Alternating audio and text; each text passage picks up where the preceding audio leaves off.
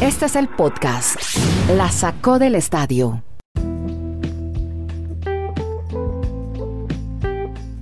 Bueno, ¿cómo les va? Bienvenidos a este podcast. Llegamos al episodio 460. Lindo número, me gusta. Y hoy eh, vamos a hablar en este podcast, conversar con Dani Marulanda, que está en el Retiro Colombia, y Kenneth Garay en Bristol, Connecticut, de Estados Unidos. Yo soy Andrés Nieto Molina, saludándolos desde Santiago de Chile. Obviamente hablaremos de la gran final de la NCAA que ha ganado la Universidad de Baylor en Waco, Texas. También estaremos hablando del Cunagüero, los olímpicos, los olímpicos muy descoloridos, muy descafeinados que ya empiezan a, a presentar. Bueno, claro que, que no vaya a Corea del Norte, no, no es que va a perder una. un- pero eso puede ser una. Un precedente importante que no que empiecen ya a bajarse países. Aaron Rodgers podría estar su futuro en la televisión. Tenemos un nuevo jugador de los Panthers. ¿Qué pasó con un ex basquetbolista que estaba de comentarista de baloncesto en ESPN? Le tocó irse por hacer publicaciones indebidas en Instagram. Sigue lleno el estadio de Texas, de Rangers, a pesar de que el presidente no le gusta, el presidente Biden. ¿Cómo está el ranking de los colombianos? Estaremos hablando del racismo en España, en otros países del mundo. Y James Rodríguez llegó al gol 100 en la Liga Premier. Por ahora, la Universidad de Baylor impide la perfección a Gonzaga. Ha conquistado el título campeones nacional de baloncesto colegial. ¿Y cómo lo vivió usted? ¿Cómo lo vio? Hola Kenny, ¿cómo anda en Bristol, Connecticut? Baylor campeón. Lo disfrutamos en CBS. Andrés, un fuerte abrazo a usted, a Dami, desde Alaska hasta la Patagonia. Dirige Julio Nieto Bernal junto a Alejandro Nieto. Sí. Jared Butler, 22, 22 puntos, Sí. con 7 asistencias. El gran héroe de, de los Bears de Baylor. Los Osos de Baylor vencieron 86 a 70 a los Bulldogs de Gonzaga, partido por el título nacional. Eh, junto a Butler, Macio Tick, 19 puntos, David Mitchell, 15. Triunfo sorpresa, claro. Sí. Llegaron invictos hasta acá y perdieron el último examen Ah, se queda en el camino entonces Gonzaga, Gonzaga. que, ojo, esto, esto del invicto va a ser una anécdota. Baylor le ganó y le ganó por 16 puntos. Bien nos decía Dani Madulanda en el Consejo de Redacción que nunca se pudo reponer de ese 9 a 0 del inicio. O sea, hablando de Gonzaga, o sea, Baylor es el campeón, lo gana bien y se le acabó la gasolina a Gonzaga. Queda claro, porque uno ve la diferencia que se dio en las semifinales, Sí. queda claro que se le acabó la gasolina desde antes, o sea, que ya venía el tanque muy vacío. Sí. Después de aquel partido trepidante, infartante con el triple de Jalen Sox Sí. ante UCLA, mientras que Baylor le ganó con relativa facilidad a Houston Sí. y venía con la estampa del campeón, la confianza, el descanso y se lleva el título. Son los campeones por primera vez en su historia. Bueno, Marulanda, ¿usted cómo vio ese excelente trabajo en defensa de Baylor que ya tenía noqueado, como hizo en el partido anterior, ya lo comenta Kenneth Garay, ya tenía Baylor noqueado a Gonzaga desde los primeros 20 minutos? Abrazos señores, saludos para todos. Yo comparto lo que estaba manifestando Kenneth. Creo que mentalmente se bloqueó Gonzaga, no pudo con esa, ese arranque, esa corrida del 9 a 0. Y mentalmente cómo es de difícil un equipo que llegue invicto a una final, pues poder lograr el título. Fue Kenneth que nos contó la semana pasada, si mal no estoy, que es desde finales de los 70, fue Indiana, el último que pudo ser campeón invicto. Indiana en el nómina tenía- 76, Dani. Exacto, esa nómina tenía en, en ese equipo, en esa universidad, a Larry Bird, que después fue una figura con los Celtics de Boston. O sea, es que son que 45 años sin que un equipo invicto pueda ser campeón de la NCAA y creo que eso también mentalmente los afectó mucho y Baylor pues tuvo una magnífica actuación con sus cinco muchachos. Bueno, titulares. oiga, está pasando un avión encima de su casa, ¿cierto, Marulanda? Sí, ya- Sí, hay un ya- bajito, ah, está pasando. Ah, qué bueno, esto es María orgánico. Córdoba, es una avioneta. Una avioneta, muy bien. Como para José María Córdoba. sí, Óigame, quiero contarle, bueno, varias cosas, me puse a investigar y contarle, para contarle rolletes sobre esta victoria de, del equipo de Baylor. Eh, usted, bueno, Waco, Texas, allá queda la universidad. Mm, el primer campeonato lo ganaron en el año 48. Después llega este señor Scott Drew, que estaba tranquilo, les dijimos, en la Universidad de Valparaíso, en Indiana, y dijo, vamos a sacar adelante este equipo. Entonces se hizo cargo de los Bears, aceptó el puesto y algo pasó. Resulta que el ex coach del equipo, este equipo venía en una crisis porque Dave Bliss, que fue su antiguo entrenador, renunció después de que lo empezaron a investigar sobre cómo, eh, primero, violaciones graves. Una de ellas, pago de matrículas para los jugadores. Y otra de esas fue que Patrick Dennehy uno de sus jugadores beneficiados con esas becas, fue asesinado por un compañero de equipo llamado Carlon Johnson, quien luego fue sentenciado a 35 años en 2005. O sea, venía de escándalo en escándalo. Primero, este tema, el pago de matrícula a los jugadores y segundo, descubrir a este Patrick Deheny. Eh, él lo que ha hecho el señor Drew es restaurar la reputación del equipo de los Bears y lo llevaron al éxito. Y un datico adicional que tenía sobre Jared Butler. Con sus 20 puntos y 7 asistencias, se convierte después de que Carmelo Anthony había hecho un récord igual en una final, pero representando a su amigo Benito, ¿no? En la Universidad de Syracuse. Así que, que bien por este pelado. ¿Cómo le parece que muchas universidades estaban peleando este pelado Butler? Pero fue justamente la amistad que tenía con Scott Drew el que lo llevó a la Universidad de Texas, porque primero escogió Alabama y él iba a ir al draft. ¿Usted lo recuerdan en el draft? Y que se dijo, yo quiero terminar este sueño de ser campeón universitario antes de presentarme a un draft y lo logró. Lo hizo con esta universidad cuando no era favorito, pero él va al draft, no sé si para la próxima temporada. Una, una lotería que se jugó impresionante. Sí, que claro. Estaba estaba destinado a perderla. El dato es muy bueno. ¿Por qué? Porque es que ganar la locura de marzo, vea que no la pudo ganar Gonzaga. Sí. Vea que este año, por ejemplo, eliminaron temprano a North Carolina. Duke no estuvo, ni siquiera clasificó. Y después cuando empieza el torneo, ya el que pierde se va. Por eso vimos batacazos como el de la Universidad, el Alumni, la Universidad de Illinois. O sea, este muchacho se la jugó de verdad. Además, por su amistad con Scott Drew, después del escándalo que les acabo de contar de la Universidad de Baylor, llegaron a una universidad donde había pocas becas disponibles y le dijo Drew, vea, por favor, no acepte la oferta de Alabama. Primero se fue a Alabama, pero no duró mucho esa aventura en Crimson Tide.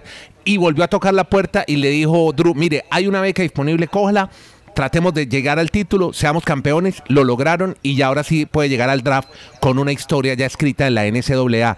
Quiero contar, esto le va, a, le va a gustar a usted. Jared Butler, además es profesor asistente en una escuela evangélica y eh, trabaja con niños.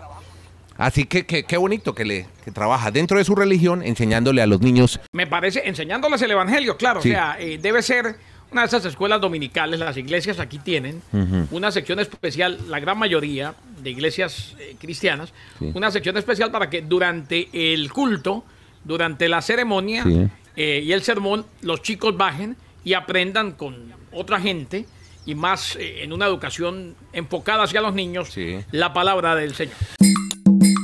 Siempre estábamos ligando con el baloncesto profesional del colegial al, profesional, pero no es una historia agradable la que va a contar ahora Dani Marulanda, tiene que ver con una leyenda de la NBA que estaba de comentarista televisivo, pero fue despedido. ¿Qué pasó y quién fue? Sí, se trata de Paul Pierce, que fue un jugador sobre todo muy importante para los Celtics de Boston, con títulos en la NBA y pues que mitigó o, o desarrolló su actividad en diferentes equipos de la NBA. Resulta que él ahora tenía un trabajo con ESPN como comentarista obviamente de baloncesto de la NBA, pero estuvo pues fuera de sí. En, un fin de semana hizo un Instagram, un live en Instagram con mujeres semides, con mujeres semidesnudas, fumando y pues parecía en otro mundo reitero. Fumando cannabis, cannabis recreativo. Sí, y, y la, la, forma de expresarse. Entonces eso para muchos causó hilaridad, pues asombro en las redes sociales, pero bueno, la gente de ESPN dice, no, no podemos generar esa, ese tipo de, de, impacto en la sociedad, en los jóvenes, en los adolescentes, y pues entonces han cortado el contrato de Paul Pierce, un gran jugador que tuvo la NBA.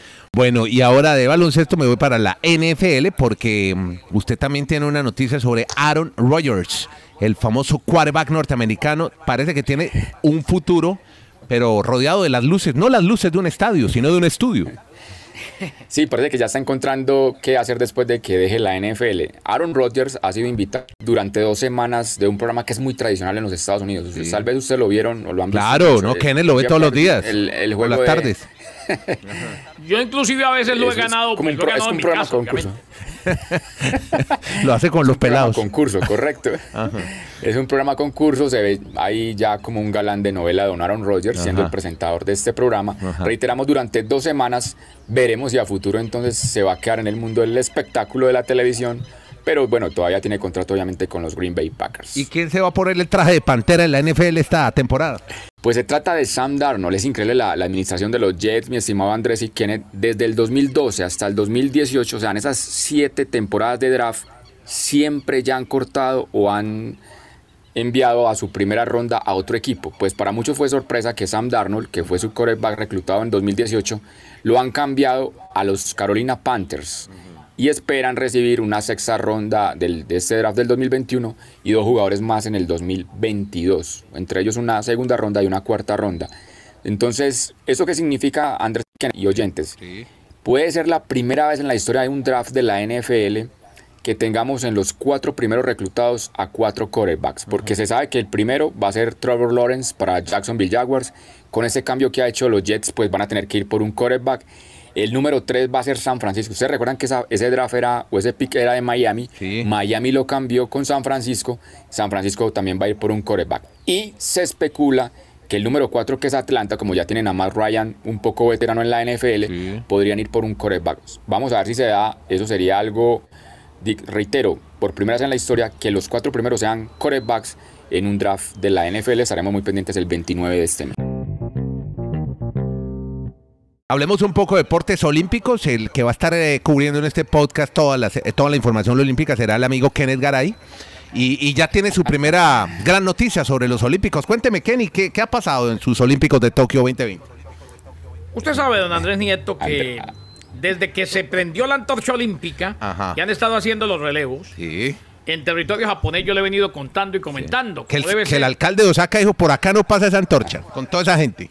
Andrés, Hombre. Andrés es el más sarcástico de los sarcásticos, ¿no?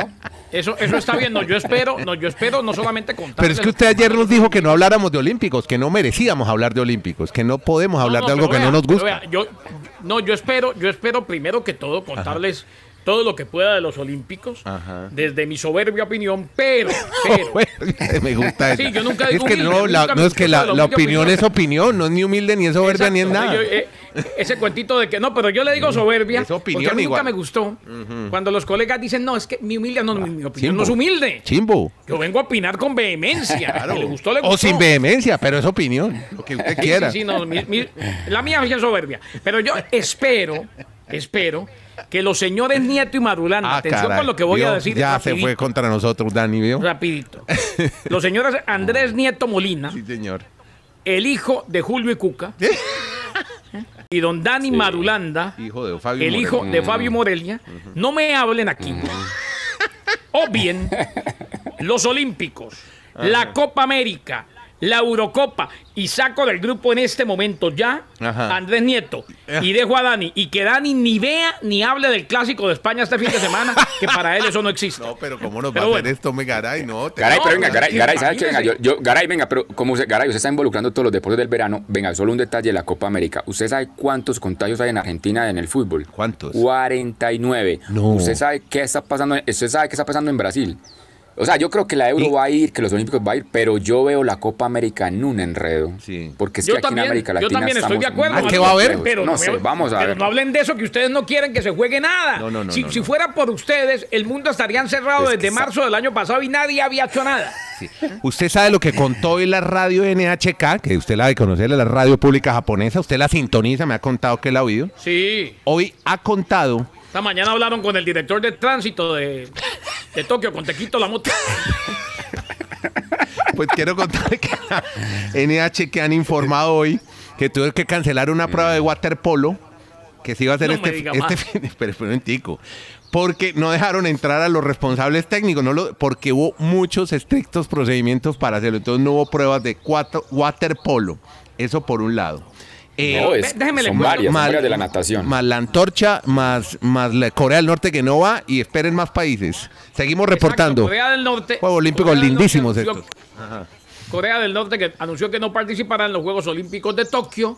Buscan proteger a sus deportistas de posibles contagios de COVID-19. Como decía Nieto esta mañana, que no vaya a Corea del Norte No, pero- es lo de menos. Simplemente es noticia por el tema del COVID. Sí. Corea del Norte, un país que parece estar en otro planeta, del que no tenemos mucha información, que generalmente guarda, esconde, es totalmente hermético y que pues por ahí aparecen competencias deportivas. Claro. Bueno, dejemos el juego olímpico porque creo que estamos un poquito irascibles con el tema, usted y nosotros.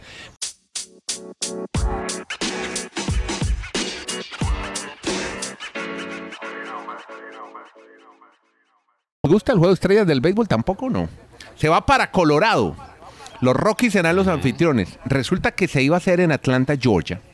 Pero hay una nueva ley propuesta por el gobernador donde va a haber un mayor control legislativo en la forma en que se realizan los comicios. Y dentro de esos controles afecta la votación de la población negra. Entonces Major League Baseball dijo, ¿cómo así? Si los afroamericanos de Georgia también tienen derecho a votar. ¿Usted se acuerda que Georgia fue la que definió prácticamente las últimas elecciones a favor de Biden? Pues muy bien. A raíz de esos vetos nuevos que va a ser un estado republicano con un gobernador republicano, pues Major League Baseball dijo, para allá no vamos. Tenemos que defender a las minorías y a esa, a esa propuesta se ha unido tanto la aerolínea Delta, que es de Atlanta, como Coca-Cola, que es de Atlanta. Y ya no van a hacer béisbol de Juego Estrellas en Atlanta, Georgia. Lo- donde sí hay mucho béisbol es en Texas, que es un estado republicano. Y Dani Marulanda tiene Sí. la historia de la inauguración de ese Le- flamante le- estado. le Sí, actu- compleménteme. Rapidito, Andrés, le actualizo. Debe ser en Coors Field. Lo van a hacer muy seguramente en Denver, en Coors Field. El que no hicieron Sí. en Atlanta. Lo van a anunciar en las próximas horas.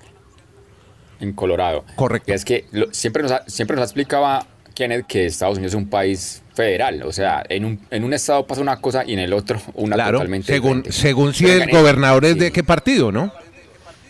A mí una de las cosas que me parecen más llamativas de Estados Unidos en el tema de las elecciones es que cualquier persona puede votar y no queda un registro. ¿Ustedes sabían eso?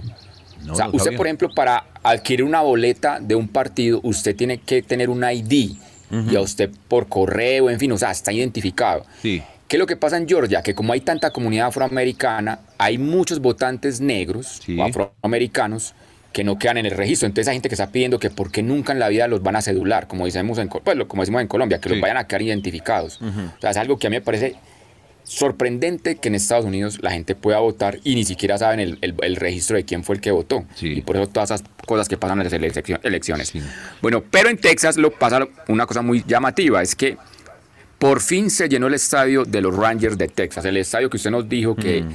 Iba a ser la gran novedad de grandes ligas, que contábamos que no se podía todavía por el tema de la pandemia, pues el día anterior tuvo más de 38 mil personas en sus gradas, en sus tribunas. Qué irresponsabilidad. Para enfrentar al equipo de los Blue Jays de Toronto, ganó Ajá. el equipo de Toronto, pues eso queda anecdótico el resultado, pero en las redes sociales hay panorámicas del estadio, de todas las tribunas, obviamente, pues con toda la gente. Por lo menos había gente con mascarilla o ni full. siquiera. ¿Usted qué vio?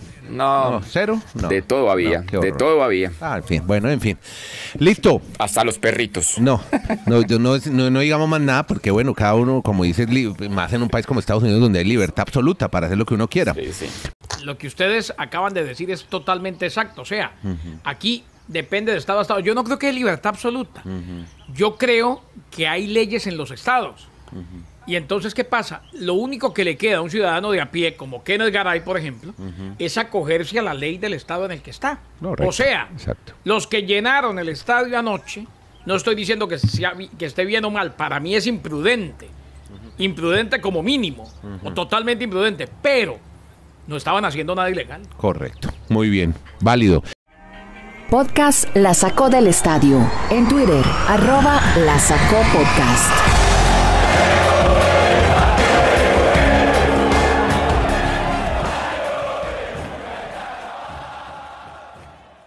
Vamos ahora a hablar de fútbol, hombre. Metámonos en fútbol porque mm, Reina le agradece al Kuma Agüero, que lo veo muy, sigue muy activo en Twitch, ¿sabes? Estuve viéndolo este fin de semana en Twitch.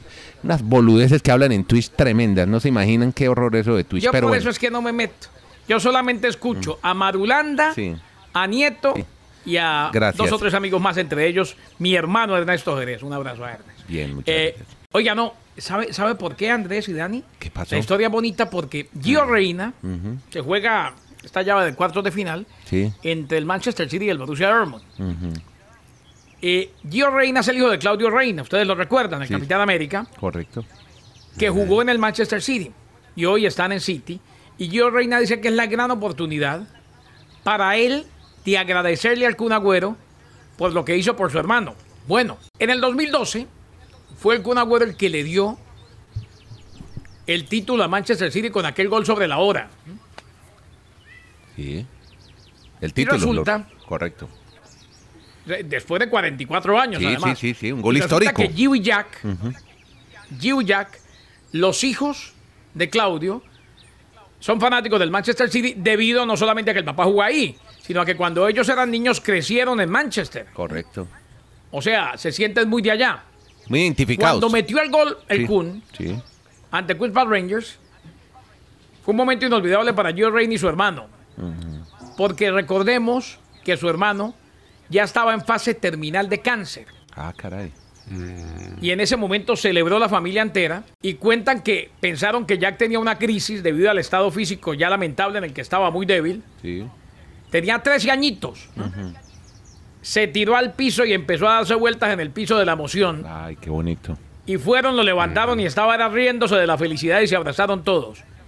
Quiere Gio Reina decirle en persona y agradecerle al Kun Agüero por ese gol que, que representa el último momento de mucha alegría que tuvo su hermano, que lamentablemente se nos fue siendo solo un niño por eh, el cáncer. Uf, qué barbaridad, qué historia, tremenda. Dani Marulanda, hombre, que sigue hablando y él sigue preocupándose, como todos nosotros, por el racismo en el deporte. Lo que está pasando en España, en México. ¿Qué es lo que pasa, Marulanda? ¿Cuál es su preocupación? Pues más que la preocupación, lo que me llama la atención es que, a ver, yo les pregunto, ¿a qué jugador dentro de un terreno de juego han ya sancionado por temas de actos racistas o insultos? No y pongo estos tres ejemplos. Ahora se vivió el fin de semana lo del Valencia y lo del equipo del Cádiz. Cala ha dicho que no le dijo nada a Diacabí, en ese momento están generando pues descargos ante tribunales, pero no hay nada. O sea, y lo que más me llama la atención es que ahora que no hay público en los estadios, que todos los audios se pueden escuchar, no hay ningún audio que en ese momento comprometa a Cala, que es el que supuestamente propiró- propinó los insultos racistas frente a Me Diacabí. acabo de acordar Eso de uno. vimos- Me acabo de acordar. En la Sí. Liga Premier, Edison Cavani, porque le escribió un amigo y le dijo negrito. Lo suspendieron un par de partidos. Pero, pero le No, escribió yo por, sé, por la una historia. red social. Sí, exacto, por red social. Pero bueno, No, fue es que eso, suspendido. y eso pero yo- estaba yo- yo- escrito. Ah, pero yo me refiero es que dentro de la- del partido, parece Ah, que todavía hay ah, un código ahí que lo que se dice dentro del partido queda en el partido. En México hace meses pasó una situación con un chico moreno de, o afro de, de Santos. Salió llorando del partido por un insulto supuestamente de Berterame. Nunca se comprobó nada, nunca encontraron el audio. Otro ejemplo, en la Champions League, ustedes se acuerdan del Paris Saint Germain, un partido que tuvo el año pasado, que el partido incluso se suspendió y se tuvo que jugar al otro día porque los insultos aparentemente fueron proferidos por el árbitro. Ese árbitro está planillado para pitar en estos ¿Cómo le cuartos de final de Champions League. Muchas gracias por acompañarnos, por suscribirse y seguir este podcast que se llama La Sacó del Estadio. Lo hacemos desde Bristol, Estados Unidos, Santiago de Chile y mm, El Retiro, Colombia. Bueno, en toda Colombia también, donde tenemos gran audiencia. Gracias a todos por estar pendientes con Kenneth Garay, Dani Marulande, quien les habla Andrés Nieto Molina. El podcast se llama La Sacó del Estadio.